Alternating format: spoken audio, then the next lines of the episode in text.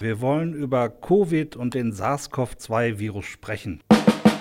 Es ist unbestritten, dass es ein zoonotisches Virus ist. Das heißt, der Ursprung ist auf jeden Fall im Tierreich.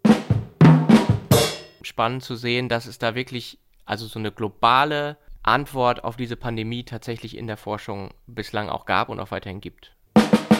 Also wir haben eigentlich seit Anbeginn der, der Pandemie ist unser, unser drängendster Wunsch gewesen, einen Lebendimpfstoff zu entwickeln.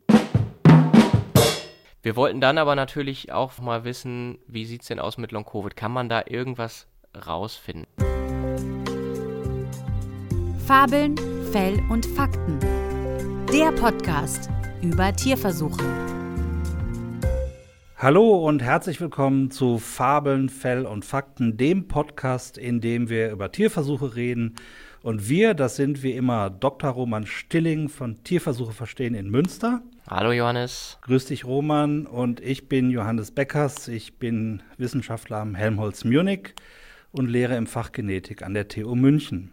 Roman, wir haben heute mal ein ganz aktuelles wissenschaftliches Thema. Wir wollen über Covid und den SARS-CoV-2-Virus sprechen. Genau, wir beschäftigen uns heute mit Corona und wir haben auch noch eine andere Premiere, nämlich haben wir zum ersten Mal Gäste dabei, beziehungsweise wir haben die Gäste jetzt nicht hier live äh, bei uns dabei, sondern wir haben in Vorbereitung auf diese Sendung uns mit zwei Experten unterhalten, ja. die ähm, Virologen sind, aber es sind nicht Virologen, die ihr da draußen wahrscheinlich schon kennt, sondern es gibt noch viel, viel mehr Virologen als die, die immer in den Fernseh-Talkshows auftreten. Genau, wir haben ein paar ganz tolle Wissenschaftler, äh, die, mit denen wir sprechen konnten. Und ähm, ich glaube, wir haben viel gelernt, Roman, oder? Ja, genau. Wir waren tatsächlich, äh, hatten wir uns für diese Folge ja ein bisschen was äh, überlegt, ne? worüber wollen wir sprechen. Wir wollten eigentlich eine Folge machen, die sich rein auf Long-Covid oder Post-Covid, wie auch manche sagen, bezieht. Aber wir haben dann festgestellt in der Vorbereitung und in den, in den Expertengesprächen, das Thema ist so viel breiter. Ne? Genau. Also wir haben echt beide obwohl wir ja beide in der Biologie äh, drinstecken und auch mit äh, Corona-Berichterstattung auch ein bisschen was zu tun haben, echt nochmal wirklich was gelernt, ne? Genau, ja, also ich meine, uns war natürlich bekannt, dass der Virus äh, höchstwahrscheinlich äh, aus äh, Fledermäusen gekommen ist, über einen Zwischenwirt auf den Menschen übergegangen ist. Aber das nennt man ja Zoonosen, ja, also dass äh, ein Virus sich mehrere äh, unterschiedliche Spezies als Wirt teilen kann. Das bezeichnet man als Zoonose. Dass dieser Bereich Zoonosen, der ist aber viel größer, als ich bislang gedacht hatte. Und äh, zu dem Thema haben wir ja mit dem äh, Professor Martin Bär gesprochen. Der ist Virologe und der ist Leiter der Virusdiagnostik am Friedrich-Löffler-Institut. Genau, und das ist vielleicht noch mal ganz, ganz interessant zu wissen, dieses Friedrich-Löffler-Institut, das ist äh, tatsächlich also ganz spannend, weil das liegt auf einer kleinen Insel in der Ostsee. Ach, und das liegt auch ganz bewusst da, weil das ist eins der Institute in Deutschland, die mit den wirklich krassesten und gefährlichsten Erregern der Welt arbeiten. Und wenn da mal was passiert, also Stichwort äh, Lab-Leak-Hypothese, ja, also wenn da mal was entfleucht aus diesen Laboren äh, in diesem Institut, dann ist es gut, wenn das nicht unbedingt mitten in der Großstadt passiert, sondern äh, auf einer Insel äh, bleibt. Mhm. Und die äh, ja, hat relativ harte Zugangsbeschränkungen, diese Insel. Die ist, ist die Insel Riems in der Ostsee. Und ja, da arbeitet äh, Professor Martin Bär in dem Friedrich-Löffler-Institut. Genau, und von dem wollten wir erstmal wissen, was ist überhaupt der Zusammenhang zwischen dem Coronavirus und dem Tierreich. Ich meine, es handelt sich bei SARS-CoV-2, also der Auslöser der Pandemie, um ein neues Virus. Es ist unbestritten, dass es ein zoonotisches Virus ist. Das heißt, der Ursprung ist auf jeden Fall im Tierreich, sodass sich damit aber auch automatisch Fragen ergeben, die rein auf der Tierseite liegen. Also was sind mögliche Reservare? Wo kommt es eigentlich her? Und äh, gibt es vielleicht Intermediärwirte? Das ist so ein Feld, mit dem wir uns beschäftigt haben und auch viele andere Gruppen. Dann die Frage, können sich neue Reservare bilden? Sind unsere landwirtschaftlichen Nutztiere betroffen? Und das ist natürlich eine zentrale Frage äh, für uns als äh, nachgeordnete Behörde des Landwirtschaftsministeriums, dass man natürlich sagt, okay, die ist in unserer Priorität sehr weit oben. Äh, können Schweine infiziert werden, Hühner, Rinder? Ist das etwas, was eine Situation ergeben könnte, wie wir sie bei Influenza sehen. dass wir im Schwein ein Reservoir haben, das auch immer wieder neue Pandemien vielleicht sogar bedient. Also entsteht sowas. Und die dritte äh, große Gruppe ist dann äh, das Tiermodell. Also welche Untersuchungen zur Pathogenese, äh, Immunprophylaxe, Therapie kann ich im Tier vorab machen, äh, bevor das zum Beispiel dann in die Humananwendung geht. Also ganz klassisch äh, Impfstoffprüfung, äh, aber auch Verständnis, wie die Viren replizieren, äh, wie sie sich ausbreiten, Transmissionsmodelle. Das, da ist das äh, Tier einfach nach wie vor das Mittel der Wahl, auch wenn wir alle natürlich danach streben, die Tierversuche so gering wie möglich zu halten. Für bestimmte Fragestellungen brauche ich den Gesamtorganismus. Herr Bär, aber wie ist denn das? Können wir da schon was sagen? Gibt es denn äh, Tiere, die natürlich mit dem humanen SARS-CoV-2-Virus infiziert werden können? Wenn wir uns die Liste der bisher gesammelten Tierinfektionen, und das wird international vom Welttiergesundheitsamt koordiniert, also der UIE in Paris, da sind wir im Moment bei etwa 600 gemeldeten Fällen. Und das sind in erster Linie Hund und Katze.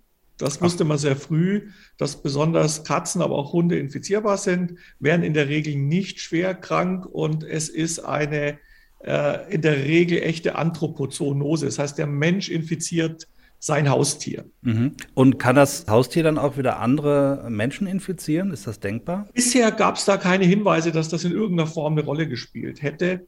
Äh, es gibt diesen Sonderfall der infizierten Goldhamster, da kommen wir vielleicht noch drauf, wo es eine Infektion gab. Und neben den Haustieren Hund und Katze haben die Nerze eine gewisse Rolle gespielt. Die sind hervorragend infizierbar und die werden als Pelztiere äh, in verschiedensten Ländern in großen Pelztierfarben gehalten. Und da konnte sich das Virus ausbreiten, Dänemark, Holland. Da ist dann auch mit drakonischen Maßnahmen dagegen vorgegangen worden. Und die genetische Analyse dieser Viren hat zumindest in Einzelfällen auch dann echte zoonotische Übertragungen, also vom Tier auf den Menschen gezeigt. Mhm. Und wenn wir da weiter äh, denken, dann gibt es die ganzen Zootiere, Primaten, Gorilla, Schimpanse und die Großkatzen vom Tiger bis zum Schneeleoparden. Da gibt es immer wieder Erkrankungsfälle. Die spielen aber für die Pandemie jetzt keine Rolle. Da sind die Tiere auch nur Opfer. Und das erste tatsächliche Wildtierreservoir, das offensichtlich entstanden ist, ist in Nordamerika in den Weißwedelhirschen. Aha, das ist jetzt eine relativ neue Entwicklung, glaube ich, ne? Ja, man weiß seit einigen Monaten, dass das geht. Die äh, Kollegen in, in äh, USA und Kanada sind durchaus forschungstechnisch auf äh, Arbeiten mit Weißwedelhirschen vorbereitet. Also die haben auch eine experimentelle Infektion durchgeführt und haben dort schon gesehen, die sind hochgradig empfänglich und sie geben es auch weiter. Also die Tier-zu-Tier-Transmission war auch im Experiment möglich und es wurde dann auch sehr schnell nachgewiesen, äh, dass es eine hohe Prävalenz, das heißt eine hohe Vorkommensrate in verschiedenen Bundesstaaten gibt und auch in Kanada. Also für einige Bundesstaaten wurden jetzt Werte bis 80 Prozent Antikörperpositivität äh, berichtet. Und die neueste Entwicklung ist, dass nicht nur die äh, bisherigen Humanstämme gefunden wurden, also sowohl die ganz frühen, die wir als B1 zum Beispiel bezeichnen, mhm. oder 614G, aber auch Alpha, Delta und jetzt auch Omikron. Und die neueste Entwicklung ist ein Preprint, die aufzeigen, dass es offensichtlich jetzt auch schon Anpassungen im Weißwedelhirsch selber gibt, mit durchaus mehreren Dutzend Mutationen, die darauf hindeuten, dass das Virus sich im Weißwedelhirsch auch schon etwas verändert. Ja, das ist natürlich potenziell ein, Risiko. Das ist äh, natürlich verständlich. Ich frage mich jetzt nur gerade, wo gibt es denn da die Kontakte zum, zum Menschen beim Weißwedelhirsch? Wir haben 30 Millionen Weißwedelhirsche in Nordamerika. Mhm. Und wenn Sie mal spazieren gehen bei uns, dann fällt auf, dass zum einen überall Masken rumliegen. Mhm. Das heißt, wenn ein Infizierter eine Maske wegwirft bei einem Waldspaziergang, dann ist es für so ein Tier sehr attraktiv, da auch mal dran zu knappern. Und schon ja. haben wir eine Verbindung hergestellt. Dann gibt es Weißwedelhirsche auch als gehaltene mhm. äh, Tiere. Das heißt, da habe ich den direkten Menschenkontakt, weil die füttern die, äh, die müssen die auch behandeln vielleicht mal. Also wir haben genug Kontakte, äh, die das ermöglichen. Und es reicht ja bei einem Virus, was für die Tiere äh, sehr gut empfänglich ist und sehr gut weitergegeben wird, dass nur äh, einige Male dieser Übergang passiert und dann breitet sich in der Population aus. Von der mhm. Genetik her sieht es so aus, als wenn das äh, durchaus öfter passiert wäre, weil die Stämme unterschiedlich sind. Das heißt, man hat da jetzt ein tatsächliches Reservoir und es könnte sozusagen immer wieder zu einer zoonotischen Ansteckung in beide Richtungen kommen? Also es gibt den auch ersten Hinweis jetzt mit diesem neuen Stamm, dass das eventuell, da muss man immer noch ein Fragezeichen machen, auch zurückgesprungen ist vom Weißwedelhirsch auf den Menschen. Äh, das ist sicher nicht der Regelfall und äh, das ist ähnlich wie bei den Nerzen. Auch dort haben wir ja eine Entwicklung gehabt, dass das Virus schon begonnen hat, sich an den Nerz weiter anzupassen. Also obwohl die hochempfänglich sind, kann natürlich Rezeptor und andere Faktoren äh, Auslöser sein, dass das Virus weiter mutiert. Wenn es sich mehr an das Tier anpasst, wird der Weg zurück in den Menschen natürlich nicht so einfach. Und wenn es dann auch mhm. keine besonderen Escape-Varianten gibt, und die Hinweise gibt es bisher nicht, äh, dann ist es nicht gefährlicher als das, was jetzt im Moment äh, in erster Linie zwischen Mensch zu Mensch passiert. Es wird aus meiner Sicht dann spannend, wenn tatsächlich Veränderungen vorkommen, äh, die, wenn wir dann mit der Pandemie hoffentlich durch sind irgendwann oder das stark abnimmt und wir wieder dann äh, in eine Situation kommen, dass die Mensch-zu-Mensch-Übertragung keine Rolle mehr spielt, dann könnte es spannend werden, ob das immer wieder ein, ein Herd quasi sein könnte, der Virus in die Humanpopulation trägt. Das können wir im Moment aber überhaupt nicht vorhersagen. Äh, für mich ist die Konsequenz, wir müssen genau solche äh, Reservare genau beobachten, immer wieder Proben nehmen, äh, gucken, wie entwickelt sich das. Und wir müssen auch schauen, entsteht dort ein Virus, was vielleicht auch an andere Wiederkäuer übertragen werden kann. Also das wäre auch noch mhm. so ein Risiko. Ist das Virus jetzt Wiederkäuer adaptierter? Und das, was bisher kaum möglich war, die Infektion des Rindes zum Beispiel oder von Ziege und Schaf, wird mit den Viren plötzlich äh, möglich sein? Also das ist eine ganz interessante mhm. Frage, weil natürlich haben die auch Kontakt zu freilaufenden Rindern, Ziegen, Schafen. Und dieser Übergang, der ist etwas, was mich persönlich ganz stark interessiert, weil bisher ist das, äh, woweit wir es für Deutschland sagen können, eben nicht passiert. Im Rind sehen wir nur einzelne Spillover-Infektionen, also nur als einzelne vom Menschen auf das Rind. Das sind ganz wenige bei den 1000 Proben, die wir jetzt untersucht haben. Und wir haben auch in Deutschland nicht die gleiche Situation äh, wie in Nordamerika. Wir haben mehr als 600 Proben von Rothirschen, äh, Dammwild, Rehwild. Rehwild wäre das nächste Verwandte zum Weißwedelhirsch bei uns. Und wir haben keinen Hinweis, dass sich bei uns SARS-CoV-2 in der Wildtierpopulation ausbreitet. Also das war ja total faszinierend, Roman, oder? Also hast du vorher schon mal von dem Weißwedelhirsch gehört? Kannte ich tatsächlich so nicht. Wild, Whitetail Deer heißt es, glaube ich, in, ah, im, im, amerikanischen. Okay. Also tatsächlich Weißwedelhirsche äh, sind ja wie alle Hirsche Wiederkäuer und genau darum ging es ja jetzt in, den, in der letzten Passage. Genau. Ja, aber dass also diese Zoonosen so weit verbreitet sind, das hätte ich also nicht gedacht. Ähm, da wurden jetzt so viele Tierarten genannt, die halt äh, den Virus quasi aufnehmen und replizieren können. Äh, das, das war mir gar nicht so, so bewusst. Also das war schon mal so das erste Learning aus diesem Interview. Und dann ging es ja weiter, Roman. Da wollten wir ja von dem Herrn Bär wissen, also wenn es denn so viele äh, Spezies gibt, die halt natürlich äh, mit SARS-CoV-2 infiziert werden können, brauchen wir dann überhaupt noch äh, Tiermodelle, die, die wir im Labor quasi herstellen. Genau, äh, bislang ging es ja jetzt im Gespräch erstmal so um dieses Zoonosenthema, ne? Und, und äh, Infektion vom Tier auf den Menschen und andersrum und warum ist das eigentlich wichtig und wie untersucht man sowas, ne? Auch dafür, die, diese Infektionsversuche, das sind ja Tierversuche, klar, ne? Also zum Teil hat er ja erklärt, werden die Tiere ja auch krank. Und jetzt ist aber trotzdem die Frage, also wenn ich jetzt diese Krankheit untersuchen will, es gibt ja auch andere Möglichkeiten, Forschung, biomedizinische Forschung sozusagen mit Tieren äh, zu betreiben in dieser, in dieser Frage. Und da haben wir ihn dann gefragt, brauchen wir denn überhaupt noch irgendwelche anderen Tiermodelle dann? Oder haben wir eigentlich alles schon? Genau, hören wir da jetzt mal rein. Also es gibt eine ganz klare Notwendigkeit, weil äh, bis auf die Nordamerikaner kann mit Weißwedelhirschen keiner arbeiten. Und das ist auch eine sehr anspruchsvolle Arbeit.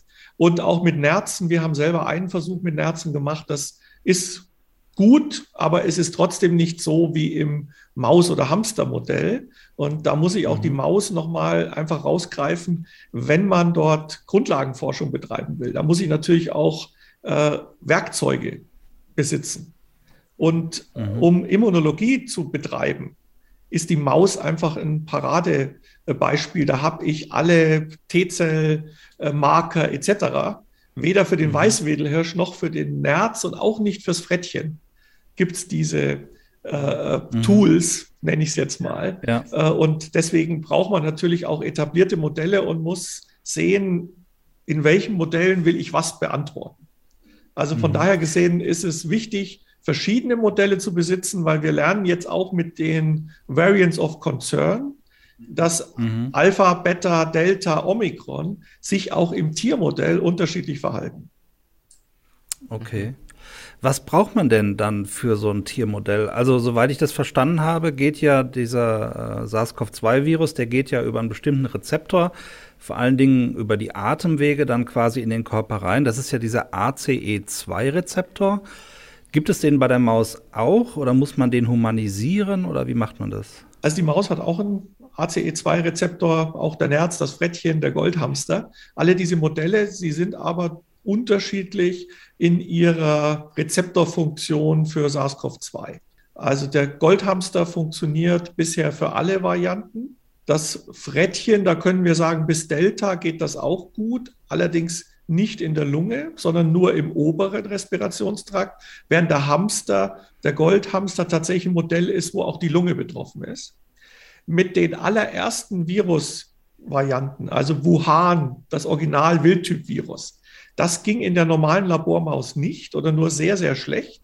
Und deswegen hat man ein Mausmodell, das schon aus SARS-1 bekannt war, äh, mhm, bemüht. Ja. Das ist über äh, eine ja, transgene Maus, das heißt, es wird zusätzlich zu dem Mausrezeptor, wird mhm. der humane ACE2 eingebaut in das Genom mhm. und es wird über einen Promotor diese Expression in nicht nur Atemwegen ermöglicht, sondern überall. Und das führt dazu, dass dieses Modell die Virusreplikation stark befördert, auch in Organen, wo es sonst gar nicht vorkommt, zum Beispiel im Gehirn oder mhm, nur sehr okay. wenig vorkommt. Und das, deswegen ist dieses Modell auch durchaus artifiziell, weil die Mäuse müssen euthanasiert werden, in der Regel, weil das Virus im Gehirn Schaden anrichtet. Und so an Tag sechs bis sieben der Infektion müssen wir die Tiere in der Regel töten. Das gilt bis Delta. Ab Omikron sieht es jetzt schon so aus, dass selbst die humanisierte ACE2-Maus, also die K18 ist die am häufigsten verwendete, dass die nicht mehr so krank wird. Was heißt jetzt K18? Da muss ich nochmal kurz nachfragen. K18, das ist der verwendete Promotor, der das ah, ACE2 äh, dann in den Körperzellen äh, zur Explosion Steuert. bringt. Und das mhm. Modell, äh, das seit Jahren bekannt war, musste aber wieder reaktiviert werden. Also es gab für viele Monate mhm. diese Maus gar nicht, sondern die mussten erst wieder gezüchtet werden. Und jetzt kann man die kommerziell erwerben. Das ist, äh, ist total spannend, dass es äh, da den Unterschied gibt, tatsächlich zwischen den Varianten. Also, ähm, dass der Eindruck entsteht, dass sich äh, SARS-CoV-2 immer mehr auf den Menschen anpasst und dann äh, die Tiere vielleicht gar nicht mehr so krank macht. Sie hatten gerade gesagt, Omikron in Nerzen oder in Frettchen geht auch nicht mehr so gut. In, in, in Nerzen geht noch. Also das haben die finnischen Kollegen jetzt in einem Preprint publiziert. Weißwedelhirsch geht auch. Hamster geht, ist aber tatsächlich etwas schlechter in der Replikation und deutlich weniger in der Lunge. Beim Frettchen ist es tatsächlich so, dass unsere ersten Versuche gezeigt haben, dass zumindest der Stamm, da muss ich jetzt immer vorsichtig sein, den wir verwendet haben, dass der dort nicht mehr replizieren konnte oder nur noch zu einem wirklich ganz geringen Maß, was uns ein bisschen überrascht hat. Und äh, deswegen wollen wir das auch weiter untersuchen. Was ist denn der Grund? Also wo ist diese Änderung? Liegt die jetzt nur im Spike? Oder ist das etwas, was auch den Rest des Genoms betrifft? Und da arbeiten wir zusammen hauptsächlich mit der Arbeitsgruppe von Volker Thiel in, in Bern. Sie haben jetzt viel gesagt, wir, es, gibt, es, es gab viele Versuche, um bestimmte Annahmen zu bestätigen oder bestimmte Befunde, die wir aus dem Menschen irgendwie kennen, zu bestätigen. Gibt es denn auch Forschung, wo sich Fragestellungen stellen, wo, wo, wo die Tiermodelle sozusagen auch einen, einen prädiktiven Wert haben oder einen Wert haben, sozusagen, ja, Fragen zu klären, die wir eben nicht im Menschen klären können? Also ganz klar auch in die Richtung Pathogenese. Also welche Bestandteile des Genoms spielen denn jetzt äh, eine Rolle? Also das nach der Etablierung dieser Modelle und der eher grundlegenden Fragen, die die Epidemiologie abbilden sollen, kommen jetzt tatsächlich die Fragen, welche Bestandteile des Virus sind denn dafür verantwortlich? Und das sind dann tatsächlich Arbeiten, wo auch äh, veränderte Viren, zum Beispiel Austausch des Spike-Gens, um dann zu sehen, ob das Spike alleine diese ganzen Eigenschaften besitzt oder nicht. Also es wird jetzt immer detaillierter auch zum Teil einzelne Aminosäuren werden ausgetauscht, um zu lernen, welche dieser Aminosäuren ist wirklich wichtig für die Funktion. Dafür muss ich aber erstmal festlegen, was können die Viren im Tiermodell, wie gut bildet das die Humansituation ab und dann kann ich diese Untersuchungen in die nächste Stufe bringen. Das erfolgt jetzt tatsächlich in den Gruppen, wenn man sich auch die jetzigen Publikationen ansieht, sind sehr häufig dann schon mutierte Viren dabei, wo Einzelfunktionen untersucht werden. Gibt es sowas wie das beste Modell? Nee, das gibt es nicht. Das muss man ganz klar sagen.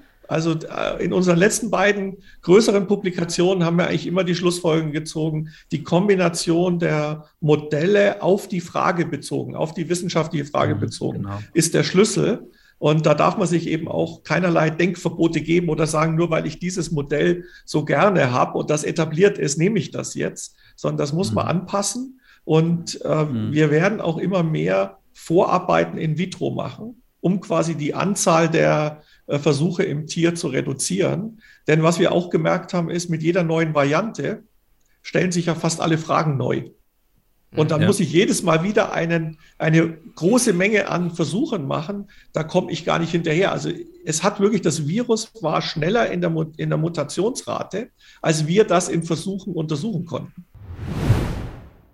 Ja, Roman, äh, das war auch wieder interessant, weil ähm, das bestätigt ja eigentlich etwas, was wir auch schon, schon oft hier besprochen haben, nämlich, dass es immer auf die Fragestellung ankommt, welches Tiermodell ich äh, benutze. Äh, und ich fand, das hat das jetzt nochmal so bestätigt, was der Herr Bär gesagt hat. Genau. Ähm, was auch wichtig ist zu wissen, der äh, Professor Bär ist auch in den internationalen Kontext mit seiner Forschung eingebunden, also ähm, und zwar in so Gremien, die sozusagen diese Forschungsfragen koordinieren und verteilen und wer macht was und was haben sie herausgefunden und die sich auch regelmäßig austauschen. Und auch dazu hat er uns was gesagt und das fand ich extrem spannend zu sehen, dass es da wirklich also so eine globale Antwort auf diese Pandemie tatsächlich in der Forschung bislang auch gab und auch weiterhin gibt. Genau, da hören wir jetzt auch noch mal rein. Gibt es da irgendwelche Bestrebungen, dass man das äh, koordiniert, ähm, dass nicht halt sozusagen jetzt in äh, Hongkong und in Korea und in Amerika und hier bei uns in Europa immer wieder die gleichen Versuche gemacht werden? Also das sind ganz klar Dinge, die man auch abstimmen sollte. Und da muss man die WHO einfach sehr loben, dass sie diese Animal Group ins Leben gerufen hat. Das heißt, äh, auch heute werden wir uns wieder treffen, sind drei Vorträge äh, geplant. Äh, Donnerstag, anderthalb Stunden sitzen etwa 100, 120 Wissenschaftler weltweit in einem Zoom-Meeting und stellen immer die allerneuesten Ergebnisse vor, in der Regel sogar vor dem Preprint. Also wir haben alle eine Geheimhaltung unterschrieben, dass wir mhm. das nicht äh, verwenden, äh, veröffentlichen, bevor die Kollegen das ihre eigenen Arbeiten präsentieren natürlich. Aber dadurch ist ein unheimlich freier Austausch entstanden, ein richtig globaler Austausch. Und äh, wenn das Mäusearbeiten angeht oder Hamster, dann sind das natürlich deutlich mehr Gruppen. Wenn das in Richtung Frettchen, äh, Primatenforschung etc. geht, dann sind das tatsächlich weniger als zehn Gruppen. Das heißt, da wird der Austausch dann noch intensiver. Und äh, man ruft sich da tatsächlich dann an und fragt, äh, mhm. kann man dort auch Ergebnisse kombinieren? Äh, wer macht im Moment was? Äh, ohne dass natürlich die normale und auch wichtige wissenschaftliche Konkurrenz, die brauche ich ja trotzdem. Und es mhm. ist auch gut, also wir waren froh, dass einige der Versuche, auch die wir gemacht haben, von anderen nochmal bestätigt wurden, weil dass zum Beispiel Schweine nicht infizierbar sind, wenn man das nur einmal macht, dann bleibt immer die Frage, ist das nur in meinem Setup in meiner ja. Stammauswahl etc. so gewesen. Und äh, wir haben auch gesehen, dass die Varianten unterschiedlich sind, aber auch innerhalb einer Variante gibt es nochmal Unterschiede. Also wenn ich jetzt vier, fünf Delta-Viren nehme von verschiedenen Zeitpunkten, dann stelle ich auch fest, dass die nicht alle völlig identisch sind, sodass auch mhm. Duplikate von Versuchen durchaus wichtig sind, um die Ergebnisse zu bestätigen, zu erhärten. Und äh, jeder hat da auch Nuancen drin oder macht Messungen, weil er dort Experte ist, die andere nicht machen können. Aber es ist nicht so, dass alle jetzt eben parallel das Gleiche machen, keiner weiß davon und liest dann erst in der Publikation. Das ist tatsächlich diesmal ziemlich gut gewesen mit der generellen Kommunikation. Ist ja fast so wie im Film. Also Reaktionen auf, äh, ein, auf eine Pandemie, irgendwie globale Efforts, irgendwie. Ja, ich, ich finde es ein bisschen schade, dass das auch, auch der Wert der, der Tiermodelle und diese Studien, dass das ein bisschen untergegangen ist. Weil wir haben ja immer gesprochen, beim Sequenzieren waren die äh, Engländer sehr weit vorne und äh, also immer diese, es fehlen Daten. Man kann ganz klar sagen, bei den Tiermodellen ist Deutschland auf jeden Fall in der Gruppe der, ich sag mal, fünf Hauptproduzierer von wissenschaftlichen Daten mhm. dabei. Also von Impfstoffprüfung mhm. bis Pathogenese etc. Das kann man bei den Publikationen auch gut erkennen. Das mhm. ist aber gar nicht so wahrgenommen worden. Und man hat aus meiner Sicht auch leider diesen, äh, wir haben es vorhin angesprochen, prädiktiven Wert von Tierversuchen, Tierergebnissen etwas für mich gefühlt unterbewertet. Wenn ich mir mhm. ansehe, wir haben auch Impfstoffe getestet, andere auch. Die Daten, die wir dort gesehen haben, haben eigentlich genau das vorhergesagt, was wir jetzt sehen, dass ich mit einer Impfung sehr, sehr schwer vor der Infektion schützen kann. Also alle, die die Tierversuche gemacht haben, wussten, dass das selbst mit dem homologen Stamm mit hervorragenden Antikörpertitern kaum geht. Also okay. ich, wir haben nie, wir sind nie davon ausgegangen, dass es einen sehr hohen Schutz vor Infektionen gibt, aber einen hervorragenden Schutz vor Erkrankung. Und mhm. das hätte man aus meiner Sicht aus den Tierversuchen sehr, sehr früh kommunizieren können. Dass äh, Regelungen, die auch öffentlich gemacht wurden, dass mhm. wir alle nach zwei Impfungen äh, keinen anderen mehr infizieren können. Mhm. Dass das ja. einfach so nicht ist. Und äh, das ist, fand ich so als, als jetzt sag mal Beobachter der Situation ein bisschen schade, dass man das nicht stärker äh, diese Daten genutzt hat. Ja, also das fand ich jetzt auch wieder vorbildlich, dass man sieht, ähm, wie da international zusammengearbeitet wird und dass das eben vor allen Dingen dann gut funktioniert, wenn man sich auf eine Geheimhaltung einigt, weil das eben ermöglicht, wirklich frei zu reden. Äh, fand ich ganz interessant. Genau, und was ich auch äh, interessant fand, was, was er sagte, dass äh, Deutschland bei diesen Sachen durchaus eine tragende und wichtige Rolle gespielt hat, mhm. führende Rolle.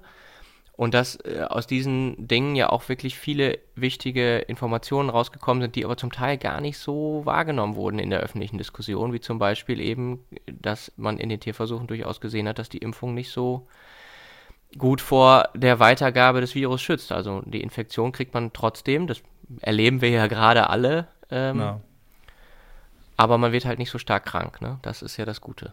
Genau. Also wenn man sich da auf die Tiermodelle besser verlassen hätte, dann hätte man das besser kommunizieren können. Und dann wäre die Erwartungshaltung in der Bevölkerung vielleicht auch eine, eine andere gewesen, was diese ja und vielleicht auch die, die, die, die Eindämmungsstrategien nochmal, ne? Also was, was ja. die Maßnahmen angeht. Ja. ja. Interessanter Gedanke. Und dann am Schluss wollten wir dann doch nochmal auf unser eigentliches Thema, das wir eigentlich besprechen wollten, nämlich Long-Covid oder Post-Covid, zurückkommen. Und dazu haben wir ihn dann auch nochmal gefragt. Und da hören wir jetzt auch nochmal rein.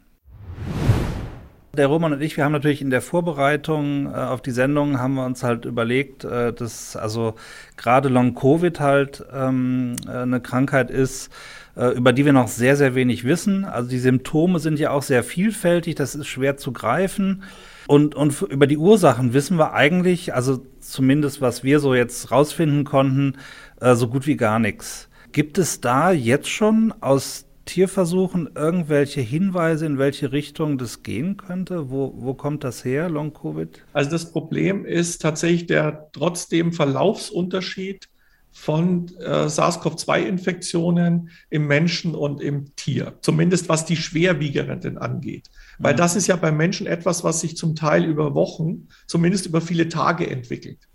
Wenn ich das Hamstermodell als Covid-Modell nehme, dann habe ich den Höhepunkt der Erkrankung nach vier, fünf, sechs Tagen. Das mhm. heißt immer ein eher akutes Geschehen. Bei der K18-Maus habe ich das Problem der Infektion des Gehirns. Mhm, ja. Also auch da ein Verlauf, wo ich die Tiere nach sechs, sieben Tagen schon töten muss. Mhm. Da, alle diese Modelle sind deswegen für Long-Covid erstmal äh, gar nicht so klar repräsentativ. Okay. Beim Hamster sehe ich schon, dass natürlich äh, Hamster überleben in der Regel die Infektion ganz gut, äh, zeigen auch Folgen. Also ich kann nach äh, äh, mehreren Tagen oder auch Wochen noch feststellen, da ist was anders im Organismus. Mhm, Und ich denke, das ist jetzt auch was, was äh, in die Forschung als nächste Stufe kommt, wenn die akuten Dinge äh, jetzt geklärt sind, dass tatsächlich auch mal sowas wie äh, chronische Verläufe oder immunsupprimierte Tiere, dann Untersuchungen, was passiert denn äh, in so einem Tier, Transkriptom, Single-Cell-Sequencing nach drei, vier, fünf Wochen im Vergleich zur Kontrollgruppe. Also das wird gemacht im Moment zum Beispiel im Hamster. Wir sind da bisher einfach auch gar nicht dazugekommen, uns um die Dinge äh, tatsächlich zu mhm. kümmern. Und äh, man muss dort sehr gut überlegen, was kann ich äh, in Richtung Long-Covid überhaupt machen. Ja. Also das wird nicht ganz einfach und auch bei den Primatenmodellen, also die Non-Human Primates, wie sie heißen, die Makaken zum Beispiel, mhm. sind ja auch ein Modell eher einer milden Verlaufsform. Und dann muss ich aber auch Tiere immer sehr lange halten. Ja. Und ich muss die ja im S3-Bereich infizieren, also mhm. also unter sehr hoher Sicherheitsstufe und ich kriege die da auch nicht mehr raus. Mhm. Ah, okay. Ja. Ja, das heißt, wenn ich dort etwas untersuchen will, was Monate dauert, mhm. blockiere ich einen Hochsicherheitsbereich ja. für Monate. Ohne dass mit den Tieren erstmal groß was passiert, weil ich muss ja warten. Ja. Und dann immer wieder Tiere rausnehmen. Deswegen wird das sicher länger dauern, bis da äh, größere Studienergebnisse kommen, weil das nur wenige Gruppen, denke ich, äh, so angehen werden, dass die Tiere mhm. über Wochen oder Monate beobachten können das kommt und es geht auch los, äh, dass ja. eben so erste Hamster-Daten äh, kommen, die sagen, das könnte ein Faktor für Long-Covid sein. Aber was mir da noch wichtig ist, man muss auch, denke ich, sehr gut definieren, was ist Long-Covid. Ja, also soweit die Einschätzung von ähm, Professor Martin Beer vom Friedrich-Löffler-Institut auf der Insel Riems.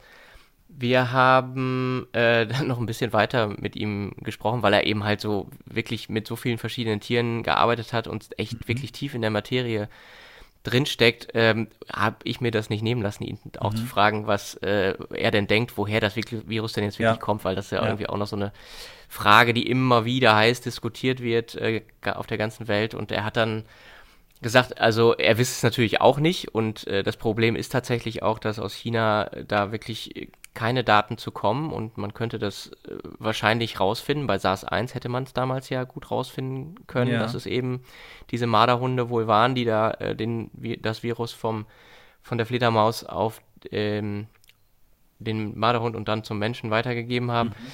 Hier wisse man das jetzt nicht so genau, aber seine, seine persönliche Prioritätenliste würde auch angeführt von dem Pelztierhandel in China, der ähm, extrem groß ist. Also er sprach mhm. da wirklich von zig Millionen Tieren, Wahnsinn, Marderhunde, ja. Nerze, Polarfüchse, all das wird da in, in China gehalten und eben auch in Regionen, wo eben Fledermäuse vorkommen, die mit solchen Coronaviren ja. äh, infiziert sind. Ja, und da gibt es eben auch den engen Kontakt zum, zum Menschen. Äh, das kann man sich durchaus vorstellen, dass das genau. halt wirklich so passiert sein könnte. Aber genau ja. wissen wir es eben noch nicht. Und diese, diese Laborhypothese hält er für, für wenig wahrscheinlich, einfach auch aus rein praktischen Gründen, weil man ähm, wohl wichtige Eigenschaften dieses Virus, wenn man das länger im Labor in Zellkultur halt vermehrt, auch verliert. Ne? Das fand ich auch irgendwie sehr plausibel, sagen wir mal so. Wir wissen es ja nach wie vor einfach nicht. So, und dann haben wir uns aber noch einen zweiten Experten rangeholt, den Dr. Jakob Trimpert. Der ist an der Freien Universität Berlin äh, im Institut für Virologie. Ist Tierarzt von der Ausbildung her, ist aber zoologisch sehr interessiert, wie er uns auch äh, mitteilte. Ja. Und ähm, leitet da eben auch das S3-Labor. Also das ist ein, ein Labor mit einer sehr hohen Sicherheitsstufe, in dem eben alle ähm, Versuche, auch äh, ob es jetzt mit Tieren oder Zellkulturen oder wie auch immer ist, sobald man dieses äh, aktive Virus, dieses SARS-CoV-2-Virus ähm, sozusagen benutzt, muss man das in einem Labor tun mit extrem hoher Sicherheitsstufe. Und ähm, das äh, Labor leitet er da und ähm, er hat sich eben halt auf Hamster spezialisiert. Wir haben ja gerade schon gehört, dass Hamster äh, natürlicherweise empfänglich sind für das Virus. Genau. Äh, das, das, ist eben ganz interessant, weil dieser ACE2-Rezeptor, den der Virus braucht, um in die Zellen reinzukommen, der ist beim Hamster eben relativ ähnlich zum ACE2-Rezeptor beim Menschen. Und drum kann man den Hamster tatsächlich infizieren mit dem humanen SARS-CoV-2-Virus. Genau, und, das, und der, der, Hamster, also es geht hier immer um, um Goldhamster, biologisch heißt er der syrische Goldhamster. Ähm, der wird tatsächlich auch krank, also entwickelt auch Symptome, so ja. ähnlich wie beim Menschen. Wird jetzt nicht so mega stark krank, aber man kann da schon zum Beispiel Dinge so wie Impfstoffe testen. Man kann gucken, geben die das immer noch weiter, entwickeln die eben Symptome. Und äh, Dr. Trimpon hat uns eben halt auch erzählt, dass es eben wichtig ist, wenn man sich zum Beispiel beim Menschen die schweren Verläufe anschaut, dann kann man die immer erst wirklich untersuchen, also organisch untersuchen, wenn die Menschen eben verstorben sind. Also genau. man guckt sich dann immer nur das Endergebnis an. Und wenn ja. man äh, mit den Hamstern arbeitet, dann zeigt sich eben auch äh, schon, was zu dieser schweren Erkrankung geführt hat. Ne? Also genau, genau, das kann man dann gezielt untersuchen. Also für ihn persönlich ist das das Modell. Und da wollten wir natürlich von ihm wissen, was sind denn da für ihn die drängenden Forschungsfragen, an denen er gerade arbeitet. Und auch da, Roman, finde ich, sollten wir jetzt mal reinhören. Ja, also wir haben eigentlich seit Anbeginn der, der Pandemie ist unser, unser drängendster Wunsch gewesen, einen Lebendimpfstoff zu entwickeln. Und äh, das ist nach wie vor eine hochaktuelle und, und ich finde sehr, sehr wichtige und gut in die Zeit passende Frage. Denn wir haben ja nun äh, mit der Geschichte der verfügbaren Impfstoffe einen großen Erfolg erlebt, durchaus. Ich denke, das kann, muss man so sagen.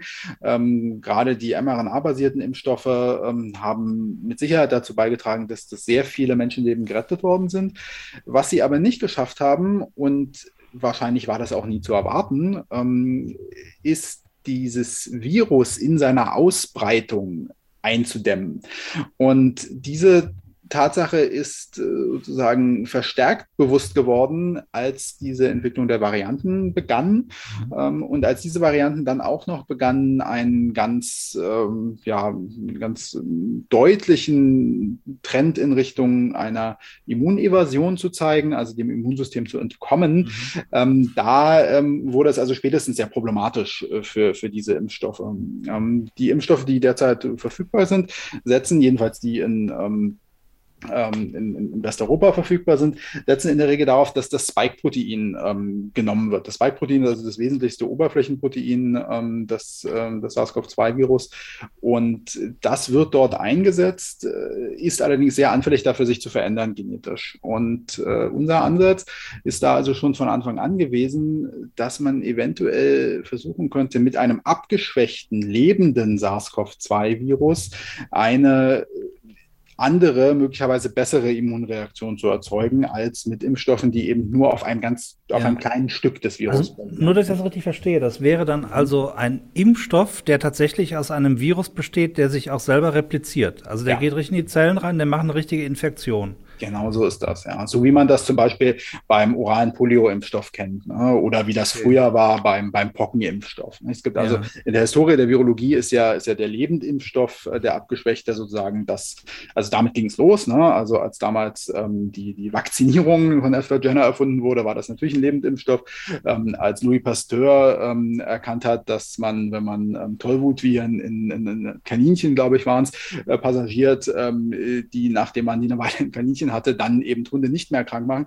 Das waren lebende Impfstoffe. Ne? Und mhm. dieses sehr alte Konzept ähm, hat nach wie vor seinen Reiz, weil man ja. es eben hier mit einem Impfvirus zu tun hat, das auf nahezu perfekte Weise ähm, das eigentliche Virus ähm, widerspiegelt. Ne? Mhm. Also da ist sozusagen das gesamte antigenetische Repertoire, alle Proteine, die da drin sein müssen, ja. sind da drin. Und, und das ist, glaube ich, bei SARS-CoV-2 besonders entscheidend, man kann das sozusagen via einer Naturalis auf dem Weg der eigentlichen Infektion geben. Das mhm. heißt, in diesem Fall, man könnte sich das als Nasenspray geben. Als Nasenspray, Und ja, genau. Mhm. Da hat man natürlich, also erstens hat man, vermeidet man die Spritze, die ja viele Menschen nicht so sehr schätzen. Und zweitens hat man natürlich die Situation, dass dann eine, eine Virusreplikation in der Nase, in den oberen mhm. Atemwegen stattfindet und dort eine, eine ganz andere Immunität, ja. eine man spricht da von einer mukosalen Immunität entsteht, mhm. ähm, als eine Immunität, die man erreichen könnte, wenn man jetzt in den Arm was gespritzt bekommt. Ja. Und diese Frage, die halte ich nach wie vor für, für eine sehr wichtige und eine sehr drängende, weil man da es eventuell schaffen könnte, ähm, eine, eine Generation von Impfstoffen zu entwickeln, die ähm, etwas widerstandsfähiger ist gegen okay. zum Beispiel Variantenentstehung ja. und die vielleicht auch die Ausbreitung des Virus besser hemmt. Dann wäre aber doch die Schwierigkeit wahrscheinlich jetzt rauszukriegen, wie man den Virus entscheidend schwächen kann, oder? Dass er eben nicht zu schlimmen Symptomen führt, oder? Ja, ich denke, das ist hervorragend zusammengefasst. Ähm, das ist genau da das Problem. Mhm. Ähm, man äh, muss sich ja bewusst machen, dass man also hier mit einem, mit einem Pathogen zu tun hat, mit einem, ähm, das schwere Krankheiten verursacht. Und äh, das kann man natürlich nicht leichtfertig irgendwie auf jemanden loslassen, ohne dass man sich ganz sicher ist, äh, dass man es also ganz stark abgeschwächt hat. Und diese Abschwächung, ähm, wie die zu erreichen ist, das möchte ich sagen, ist also seitdem, äh, seitdem Louis Pasteur anfängt, sich damit zu beschäftigen, ist das ein, eine der wesentlichsten Fragen der Virologie. Wie, wie schaffe ich das? Und ja. früher ging man da relativ ähm, ja, sagen wir mal, unbedarft vor. Man nahm eben zum Beispiel ein Virus, das ursprünglich aus Raubtieren stammte und ähm, infizierte damit Kaninchen und machte das eine Weile lang und äh, stellte fest, irgendwann passte sich dieses Virus ans Kaninchen an. Und weil es sich ans Kaninchen angepasst hatte, war es jetzt für seinen eigentlichen Wirt, nämlich das Raubtier, den Fuchs, den Hund, irgendwie nicht mehr so schlimm. Ne? Die wurden da nicht mehr so krank. Und das machte man dann später in Zellkulturen, indem man einfach sagt, gut, jetzt nehmen wir so ein Virus und dann, man sagt Passagieren, ne? dann ge geben wir das also mal von einer Generation Zellkultur in die mhm. nächste und das machen wir mal 100 Mal oder noch länger. Tja, und irgendwann konnte das Virus hervorragend in Zellkultur wachsen. Wenn man ja. es dann aber wieder dem Patienten, dem Wirt, wem auch immer gab, dann ähm, wuchs es eben nicht mehr so hervorragend ah, okay. und war irgendwie geschwächt, weil es sich okay. genetisch verändert hatte. Okay. Und heutzutage ist man etwas weiter. Man kann ja gezielt genetische Veränderungen herbeiführen mhm. ähm, in Viren und anderen Organismen. Ja. Und das macht man sich jetzt verstärkt zunutze, dass man sagt, man nimmt zum Beispiel gewisse Gene ganz raus oder man deaktiviert gewisse Gene mhm. oder wie in unserem Fall, man rekodiert gewisse Gene und zwar so, dass die Proteine, die da drin kodiert sind, nicht mehr oder nicht mehr effektiv hergestellt werden können mhm. ähm, durch die Zelle. Mhm. Und damit erreicht man Abschwächung. Und das ist wiederum natürlich so, dass man noch nicht genau weiß, wenn man damit anfängt, wird das reichen? Ist das genau die richtige Stelle, an der ich mhm. da arbeite? Und da muss man dann eben wieder ausprobieren. Mal mehr okay. als eine Stelle probieren und ähm, schauen, äh, wo klappt es denn. Mhm. Gibt es da äh, eine konkrete Verbindung dann zu den Hamstern oder hat das, ist ja. das ein unabhängiges Projekt? Doch, doch, da gibt's natürlich, also das ist sozusagen, da ist die, kommt die initiale Verbindung mit den Hamstern her. Denn ähm, gerade für solche Impfstoffe ist es ja nun ganz entscheidend, wenn ich jetzt so einen Impfstoff erzeuge und dann gehe ich mal davon aus, der ist abgeschwächt, beispielsweise, ich erzeuge das ja alles in Zellkultur, habe das Ding genetisch verändert und sehe jetzt in Zellkultur, jawohl, das Virus, ähm, es repliziert nicht mehr so gut wie vorher. Ja, und da könnte ich jetzt ja nun schon davon ausgehen, nur das habe ich es abgeschwächt, habe ich ja irgendwie auch. Aber jetzt kann in der Regel der nächste Schritt nicht sein, damit mal einen Menschen zu infizieren oder eben einen Menschen zu impfen, weil man ja eben doch noch nicht so ganz genau weiß, ob das, was man in Zellkultur da sieht, tatsächlich eins zu eins oder überhaupt irgendwie übertragbar ist auf einen lebenden Organismus, der ja einfach um Größenordnung komplexer ist als das, was man in der Zellkultur hat. Und deswegen ist es dann entscheidend, dass man eben ein geeignetes Tier findet findet, dass man ähm, mit diesem Virus erstmal infizieren kann. Und dann muss man mal schauen, also ist dieses Virus jetzt tatsächlich weniger virulent? Ähm, ist das weniger krankheitserzeugend als das ursprüngliche Virus? Und das muss man vergleichen im Tier. Und wenn man das sieht, dann sagt man, jawohl, also das hat schon mal geklappt. Das Virus ist, man sagt, attenuiert, abgeschwächt. Ähm, und dann kommt der nächste Schritt. Jetzt natürlich die Frage, jetzt habe ich es ganz doll abgeschwächt, das Virus. Ähm, vielleicht habe ich ihm damit sozusagen jegliche Lebenskraft geraubt und ähm, das Immunsystem nimmt das gar nicht mehr ernst. Ne? Denn wenn so ein Virus halbtot ankommt, dann wird das abgeräumt und dann entsteht da auch kein großes Immungedächtnis äh, und, und keine wesentliche Immunreaktion, weil ja, war ja nichts. Ne? Und äh, das ist also der nächste Schritt.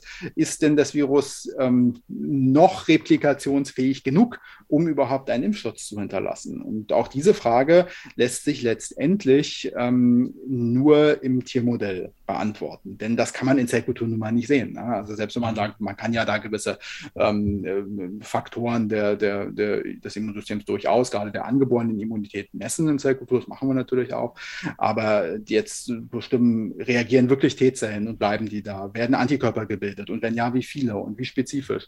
Und wie lange sind die da noch vorhanden? Und all diese Fragen, die lassen sich natürlich dann letztendlich nur im, im Tiermodell beantworten. Und da kommt unsere Verbindung zu den Hamstern dann auch her. Ja. Aber das ist interessant. Das ist ja im Prinzip so eine Art künstliche Evolution, die man so macht im, im Labor. Ne? Also immer wieder Veränderungen einführt und schaut, habe ich äh, eine Veränderung, äh, die in die Richtung geht, die ich haben will. Also einerseits eine Abschwächung des Virus, aber andererseits soll er sich ja noch vermehren, um eine gute Immunreaktion auszulösen. Äh, ja.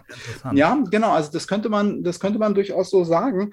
Also gerade diese, diese eigentlich eher ursprünglichen ähm, äh, Ansätze, solche Viren zu attenuieren, nämlich einfach in, in fremden Wirtszellen oder, oder fremden Wirtsorganismen zu passagieren und das eine Weile zu machen, das ist eigentlich, also das ist eins zu eins Evolution, mhm. ne, die man dann im, im Labor da betreibt, indem man einfach den Selektionsdruck ändert, weil man, weil man einen ganz anderen Wirtssystem zur Verfügung stellt. Mhm. Und das Virus muss sich dann da anpassen. Ne? Und dann ja. muss es mal gucken, was es macht. Und dann ähm, äh, macht man sich diese, diese neu entstandenen Anpassungen zunutze, weil im ursprünglichen Wirt ähm, die, die eigentlich sehr gute Anpassung an diesen Wirt dadurch verloren gegangen ist. Ne? Ja. Das, was wir machen, ist jetzt sozusagen etwas mehr zielgerichtet. Etwas mehr kreativ, wenn das das richtige Wort ist. Intelligent ähm, Design. Genau, wir versuchen uns also ähm, unser Wissen über das Virus zunutze zu machen, mhm. indem wir zum Beispiel wissen, na gut, also dieses Protein, das das Virus hat, das brauchst gar nicht unbedingt. Mhm. Ne? Ja. Ähm, da kann man sich dann fragen, na gut, ähm, wenn es das gar nicht unbedingt braucht, ist das vielleicht auch gar kein, kein so geeigneter ähm, Angriffspunkt, um, um mhm. da was zu ändern. Wenn man aber ein Protein identifiziert, wo man sagt, ja, das braucht es unbedingt, ähm, dann ist wieder die Frage, na gut, wenn ich das jetzt ausschalte, dann habe ich ja vielleicht wieder kein Virus mehr, weil dann, ne, also zum Beispiel, wenn ich die RNA-Polymerase wegnehme, ja, ja ne, dann da wird mir nichts links so. Und da liegt also sozusagen die Kunst, wie finde ich denn jetzt meine richtigen, ähm, ja. meine richtigen Targets und wie, wie verändere ich die? Und das ist natürlich dann auch wieder ein, ein sozusagen ähm, evolutionärer Prozess, könnte man sagen. Ne? Man probiert mal rum, man, man, man ähm, probiert verschiedene Sachen und bestimmt dann die Eigenschaften äh, und äh, verbessert sich hoffentlich. Also wenn man sowas dann jetzt gefunden hätte, also sagen wir mal ein optimaler Virus, der im Hamster Hamster eine gute Immunreaktion erzeugt, aber keine äh, Symptome, würde ich jetzt mal so sagen.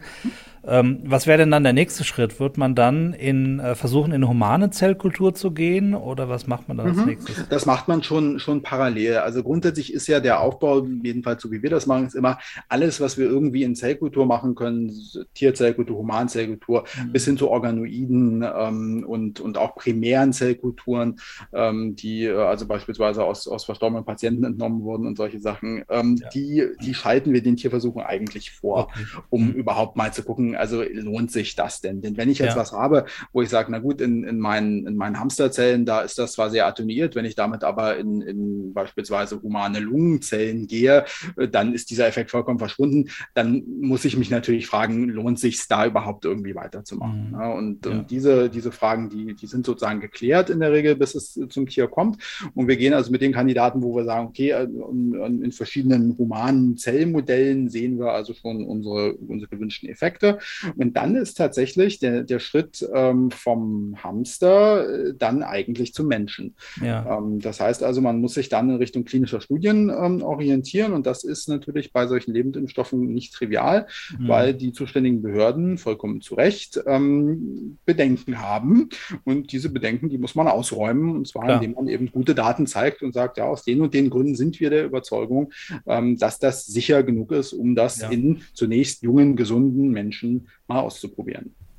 Könnte man sagen, dass Omikron eigentlich sowas ist wie ein, wie ein attenuierter Virus? Ja, das gleiche habe ich gerade auch schon gedacht. Ja, ja, das ist eine sehr interessante Diskussion. Also das, äh, ja, diese Ansicht hört man häufig. Also ich würde sagen, so als Virologe, da darf man schon sagen, es handelt sich um ein in, im Vergleich zu vorherigen Varianten etwas attenuiertes Virus, wenn man äh, zugrunde legt ähm, die Anzahl der, der schweren und möglicherweise tödlichen Verläufe. Ich denke, das haben wir bei der, bei der großen Zahl der, der Infektionen durchaus gesehen. Allerdings ist das Bild natürlich dadurch verzerrt, dass wir am Anfang es mit einer komplett ähm, ja, nicht immunen Bevölkerung zu tun haben und natürlich jetzt auch sehr viele Leute schon sehr gut immunisiert sind, entweder durch vorhergegangene Infektionen mhm. oder eben durch eine oder mehrere Impfungen. Ja. Das heißt, das ist gar nicht so einfach, das wirklich sauber ja. ähm, aufzudröseln, da ist man ja. zu trennen. Aber ich würde sagen, Zeichen deuten darauf hin, dass eine gewisse Abschwächung hier natürlicherweise ja. stattgefunden hat. Und wenn man so evolutionär über dieses Problem nachdenkt, dann ist es auch etwas, bei dem ich sagen würde, ähm, dass eine langfristige Adaption an einen neuen Wirt in der Regel eher mit einer Abschwächung der Krankheitssymptome mhm. einhergeht, als mit einer Verstärkung der Krankheitssymptome. Okay. Da ist allerdings das Problem, man darf sich an dieser Erkenntnis nicht zurücklehnen und sagen, na gut, dann lassen wir es laufen und äh, warten halt einfach, bis die Evolution das Problem für uns löst, denn evolutionäre Zeiträume sind sehr lang. Mhm. Und äh, man kann auch theoretisch schwer sagen, na gut, das wird jetzt vermutlich drei Jahre dauern oder 10 oder 15. Ja. Das lässt sich sozusagen so nicht beantworten, weswegen ähm, Interventionsmaßnahmen absolut wichtig und sinnvoll sind. Aber ähm, äh, ja, wenn man nicht intervenieren würde, ähm, ist trotzdem sozusagen die evolutionäre Erwartung eigentlich eine gewisse Abschwächung mit der Zeit. Ja, äh, super interessant, was äh, Jakob Trimpert da erzählt hat. Ähm, es geht ja hier wirklich ganz konkret um Impfstoffentwicklung ja. äh, eines Lebendimpfstoffes. Mhm. Ne? Also wir haben ja vorher immer gehört, Totimpfstoff, mRNA-Impfstoff, jetzt Lebendimpfstoff. Das ist also genau. nochmal ein ganz anderes Wirkprinzip und hätte das Potenzial, äh, vielleicht auch Infektionen und Verbreitung des Virus zu verhindern. Das wäre natürlich auch nochmal ein Gamechanger, sage ich jetzt mal. Ja, ja. ja, vor allen Dingen, wir wissen ja noch gar nicht, was kommen denn noch für Varianten rausgekrochen, äh, die möglicherweise äh, ganz andere Anforderungen an uns haben. Also ich glaube, wir sollten jetzt nicht aufhören, an Impfstoffen für Covid zu forschen. Genau, das Virus ist gekommen, um zu bleiben. Das äh, haben wir jetzt ja, glaube ich, alle irgendwie akzeptiert. Und äh, Professor Bär war ja auch so ein bisschen besorgt, dass wenn wir jetzt sozusagen mit der Pandemie durch sind, also alle mal irgendwie einen gewissen Immunschutz aufgebaut haben, mhm. dass dann natürlich in diesen tierischen Reservoiren vielleicht auch wieder neue abgewandelte Erreger entstehen können, die dann vielleicht doch nochmal zu, zu schwereren Erkrankungen führen. Genau. Und ähm, ja, also das ist, ist sicherlich äh, gut, dass man da am Ball bleibt. Wir ja. wollten dann aber natürlich auch von äh, Herrn Trimpert nochmal wissen, wie sieht es denn aus mit Long-Covid? Kann man da irgendwas rausfinden? Also Long-Covid zeichnet sich ja auch dadurch aus, dass es nicht so klar definiert ist. Äh, wie gesagt, manche sagen Post-Covid. Das wird als Syndrom bezeichnet. Also viele verschiedene Symptome äh, gibt es da. Aber allen gemeinsam ist ja einfach, dass halt Ne? Die eigentliche Erkrankung ist vorbei, das Virus ist weg, aber die Symptome zum Teil halt eben noch nicht. Also von Erschöpfung über längeren Geruchssinnverlust und so weiter. Genau. Und da hören wir nochmal rein, was er sagt, wie man da vorgehen könnte jetzt in der Forschung. Ja, wie sieht es denn aus, was Long-Covid angeht? Ähm, also ich meine, äh, ich denke, das wird was sein, was uns möglicherweise noch einige Jahre beschäftigt, Long-Covid. Ähm, es ist ja noch nicht so genau wirklich definiert, was wirklich Long-Covid ist. Ähm, wir kennen so ein paar äh, Symptome, die auftreten. Äh, 10 bis 30 Prozent sind betroffen. Ähm, es sind sowohl schwere Fälle als auch leichte Fälle, die äh, Post-Covid kriegen. Die Frage ist jetzt, also wie können uns da Tiermodelle helfen, ähm, das zu verstehen, was da passiert? Mhm. Ja, ja, das ist keine, keine triviale Frage. Ähm, und ähm, Sie, Sie, haben das schon, schon sehr gut zusammengefasst. Also das Problem ist ja, geht ja damit los, dass man also in der, in der Humanmedizin ähm, das erste Problem hat, eben nicht jeder bekommt es. Und die, die es bekommen, bekommen das in sehr unterschiedlichen Ausprägungen. Das heißt ja. also, möglicherweise haben wir es hier nicht mit einem einzelnen Mechanismus zu tun, der eben bei all diesen Menschen gleichartig zutrifft, sondern möglicherweise sind es hier verschiedene Sachen, ähm, die hier zum Tragen kommen. Äh, das ist schon mal schwierig. Ähm, und äh, dann, dann ist es eben natürlich auch ähm, im Tier so, dass man dass man erstmal Anhaltspunkte braucht, wonach suche ich denn jetzt hier überhaupt? Ne? Also die, die, der Idealfall ist, man hat also aus der Humanmedizin irgendwie Anhaltspunkte und sagt, na gut, wir haben es beispielsweise bei, bei Patienten, die mit, äh, mit diesen Post-Covid-Symptomatiken stark belastet sind, vielleicht eben mit, mit, Degradationen von Neuronen zu tun, das, was wir irgendwie messen können, oder, mhm. oder verlängertes Vorhandensein von gewissen Entzündungsparametern ähm, äh, bei diesen Menschen, möglicherweise sogar auch im Blut dieser Menschen mhm. oder wo auch immer man es eben gut messen kann. Und anhand dieser äh, Informationen sollte man dann versuchen, sich in Richtung des geeigneten Tiermodells zu hangeln und zu gucken, finde ich denn ein Tier, bei dem ähnliche Sachen auftreten? Und da wiederum kommt der Hamster, glaube ich, wahrscheinlich recht prominent wieder ins Spiel. Denn ähm, es gibt tatsächlich also Anhaltspunkte, dass bei, bei Hamstern gewisse Post-Covid-Symptomatiken nicht unähnlich zu Menschen zu beobachten sind. Da gibt es eine Forschungsgruppe in, in New York, ähm, vor allen Dingen um den ähm, Virologen Benjamin Tenöver, ähm, die ähm, schon länger auch an dieser Frage arbeiten. Da habe ich gerade äh, gerade kürzlich ein Interview von ihm, glaube ich, im Scientific American ähm, gelesen, in dem er sagt, dass sie genau das haben. Sie haben sozusagen so eine Post-Covid-Hamster-Kohorte, die sie selektiert haben, aufgrund von, von Parametern, die vor allen Dingen ähm, die Inflammation von Neuronen betreffen. Okay. Und zwar ist der, der Hintergrund das folgender. Durch diese nasale Infektion kommt es eben natürlich zum Zelluntergang in der Nase und, und äh, da gehen viele Zellen kaputt.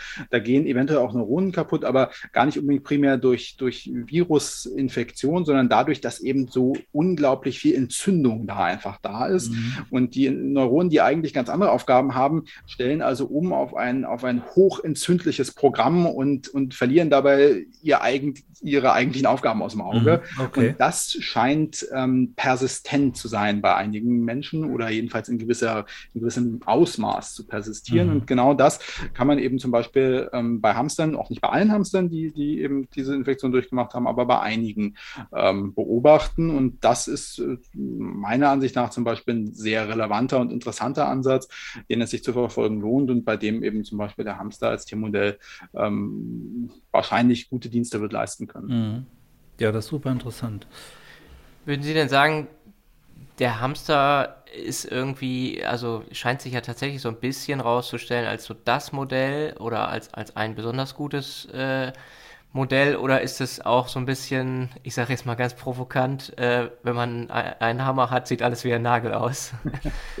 ja, ähm, also ich glaube, man, man, sollte, man sollte vorsichtig sein, damit zu sagen, man hat sozusagen das universelle äh, Modell hier in der Hand und, und die, die universelle Waffe, um, um eben allen Fragen begegnen zu können. Das, äh, glaube ich, würde doch hier zu weit führen.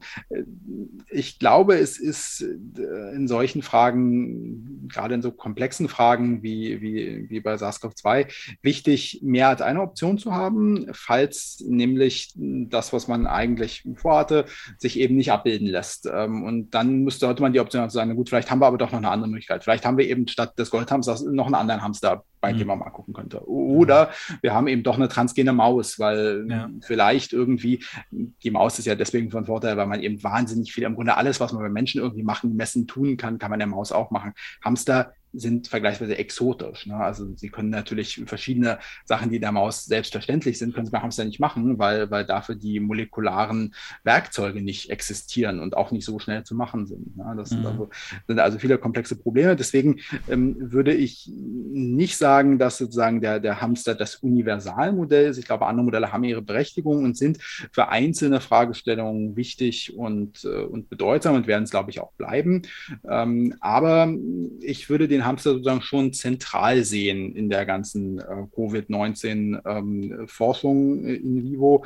Und das, das, diese Meinung teilen auch viele Kollegen, auch in, in Review-Prozessen, wissenschaftlichen Arbeiten, ist man häufig damit konfrontiert, dass das eben ähm, gefordert wird, ähm, dass in Hamstern gearbeitet wird. Auch von Zulassungsbehörden zum Beispiel sagen, dass mit den Mäusen, mit den Transgenen ist alles schön und gut. Ähm, aber die Frage, ob das relevant ist oder nicht, die können wir jetzt anhand der Daten so noch nicht beantworten. Nehmen wir doch vielleicht lieber einen Hamster. Und ich glaube, das zieht sich so ein bisschen durch, dass man sagt, für viele Fragestellungen ist der Hamster ähm, dann eben doch ähm, der, der, der Goldstandard. Das passt zum Goldhamster, könnte man sagen. Ja, also wir sehen, Long-Covid ist nicht nur schwer zu diagnostizieren, zu beschreiben, zu greifen in irgendeiner Form wissenschaftlich, sondern es ist auch schwer zu beforschen, ähm, aus verschiedenen Gründen. Eben zum einen, weil die, die Forschung mit den Tieren dann halt äh, in den Laboren stattfinden, was, was, was halt den, den Platz in diesen engen Hochsicherheitslaboren belegt. Ähm, aber es wird auch dran gearbeitet. Natürlich dauern auch Prozesse, die lange anhalten, biologisch gesehen, äh, auch länger, um sie zu erforschen. Das ist ja irgendwie auch selbstverständlich, ne? Genau, also ich glaube, man muss da erstmal äh, wirklich herausfinden, was wirklich jetzt die häufigsten Symptome sind von, äh, von Long-Covid, um dann wirklich zu sehen, worauf spezialisiert man sich und, und was will man als erstes verstehen. Also man kann nicht anfangen, gleich alles versuchen zu verstehen. Ich glaube, das wird nicht funktionieren. Ähm, insofern ist da auch wichtig, dass dann da irgendwann die wirklich die besten Modelle dafür da sein werden, um eben spezifische ähm, äh, Symptome oder Veränderungen von Long-Covid genau zu studieren und die Mechanismen dahinter. Ne? Wer, genau. wer einen ähm, Eindruck davon bekommen will, was Long-Covid bedeuten kann, ähm, der kann sich ein Video anschauen, das wir bei Tierversuch Verstehen gemacht haben mit einer Patientin, die selber auch Ärztin ist und ähm, aus diesem Hintergrund heraus auch eine Selbsthilfegruppe gegründet hat, äh, um ja mit anderen Betroffenen sozusagen ins Gespräch zu kommen und sich gegenseitig zu unterstützen. Und das, äh, diesen sehr persönlichen, sehr eindrücklichen Film, wie ich finde, äh, kann man auf unserer Webseite sehen. Ja, super Hinweis. Ja, und dann haben wir die beiden am Ende unseres Gesprächs nochmal gefragt, ob sie auch noch eine eigene äh, Botschaft haben, also nicht nur unsere Fragen beantworten, sondern auch was, was ihnen noch aufm, auf der Seele brennt, sozusagen. Und ähm, der Martin Bär hatte wirklich eine ganz eindrückliche und sehr prägnante Botschaft. Genau, die hören wir jetzt kurz an. Ja, einen Punkt, den ich immer noch sage, ist, dass das Impfen nicht nur einen selber schützt, sondern tatsächlich natürlich zur reduzierten Ausscheidung führen kann. Auch wenn die Infektion, wie wir vorher besprochen haben, im oberen Respirationstrakt schwer zu blocken ist, aber es reduziert und damit reduziert es auch den, äh, die Ausscheidung an Haustiere. Also Impfung schützt nicht nur mich, sondern Impfung schützt auch äh, Verbreitung in andere mögliche Reservare. Also alles spricht für die Impfung. Ja, also ich denke, dem ist nichts mehr hinzuzufügen. Das ist klar. Jakob Trimpert, mit dem haben wir am Ende nochmal kurz ein bisschen über das Thema Tierversuche gesprochen. Das war ihm offensichtlich eine Herzensangelegenheit, da ähm, nochmal zu sagen, warum er sich auch ähm, ja, unseren Fragen so gestellt hat. Und, ähm, genau, und da hören wir jetzt auch nochmal kurz rein gerade im Hinblick auf, auf die Frage, warum machen wir Tierversuche, ich glaube, das ist sehr wichtig, dass, äh, dass man das so kommuniziert, dass wir diese Tierversuche nicht machen ähm, für, für Sachen, die uns einfach nur ganz doll interessieren, die aber vielleicht irrelevant sind und, und die man auch einfach lassen könnte. Ähm, ich glaube, gerade im, im Hinblick zu, von, wenn man über Tierversuche redet, äh, sollte klar sein, dass, dass solche Versuche dann gemacht werden und eben dann auch gemacht werden müssen, wenn es darum geht, große Probleme zu bewältigen äh, und äh, Strategien zu entwickeln, wie man eben zum Beispiel aus dieser Pandemie herauskommt. Ja, wunderbar. Ich glaube, damit haben wir den Deckel drauf, Roman. Ja, also ich habe das Gefühl, bei diesem Thema ist der Deckel noch lange nicht irgendwie drauf, aber für uns heute ist es erstmal das gewesen. Genau. Deckel drauf. Was haben wir denn jetzt gelernt, Roman? Also ich kann für mich auf jeden Fall sagen, also diese Breite, ja, also an Zoonosen und dass äh, SARS-CoV-2 nicht nur ein Thema für den Menschen ist, sondern tatsächlich für einen großen Teil oder für einen gewissen Teil des Tierreiches, das war für mich heute total interessant und zu sehen, dass man jetzt auch neue Impfstoffe entwickelt, dass der Hamster dabei so eine große Rolle spielt. Ähm, das hat äh, für mich das, den Blick auf Corona doch ein bisschen verändert jetzt. Ja, ich finde es vor allem äh, faszinierend, wirklich, dass wir ja alle, ich habe das schon ganz oft gesagt, aber ähm, ich, ich sage es auch gerne nochmal, wir sind ja alle live dabei, wie das jetzt alles passiert. Ja, wir sind zum ersten Mal live dabei mit den heutigen, mit dem heutigen Wissensstand, mit den heutigen Methoden der Wissenschaft, wie eine neue Krankheit entsteht und wie wir als gesamte Weltbevölkerung irgendwie dagegen kämpfen. Wir sitzen alle mhm. irgendwie mit drin, alle in einem Boot und äh, müssen irgendwie zusehen, dass wir damit klarkommen und dass, dass das überhaupt nicht einfach ist und dass es da auch ganz viele Irrwege und vor und zurück ähm, gibt und dass sich das Virus natürlich verändert. Also wir haben es ja wirklich mit einem mit einem Gegner zu tun, ich, mit einem Feind sozusagen, ja, ja. den wir irgendwie alle gemeinsam bekämpfen und da wirklich äh, zu sehen, wie facettenreich das alles ist, das, das äh, hat mich auch wirklich nochmal so ein bisschen überrascht, muss ich sagen. Ja, und natürlich, ich finde es auch toll, dass es so tolle Menschen gibt wie äh, den Martin Bär und den Jakob Trimpert, ähm, die dann mit uns äh, ganz offen reden und ähm, äh, über ihre Forschung hier berichten, fand ich total spannend und ja, äh, wirklich großes, Leute. Ne? Großes, großes Lob, dass sie sich auch die Zeit genommen haben, weil die beiden äh, haben wirklich in den letzten zwei Jahren wenig, wenig Freizeit gehabt, sondern Ja. die haben wirklich Ja. hardcore im Labor gestanden, ja. Okay, Roman, das war's für heute. Wir wissen noch gar nicht, was das nächste Thema sein wird. Da denken wir jetzt als nächstes drüber nach. Ähm, Genau. Roman, vielen Dank für heute und äh, an unsere Zuhörer. Tschüss, bis zum nächsten Mal. Genau, danke bis zum Durchhalten bis hierhin. Heute etwas länger. Auf Wiederhören, bis zum nächsten Mal.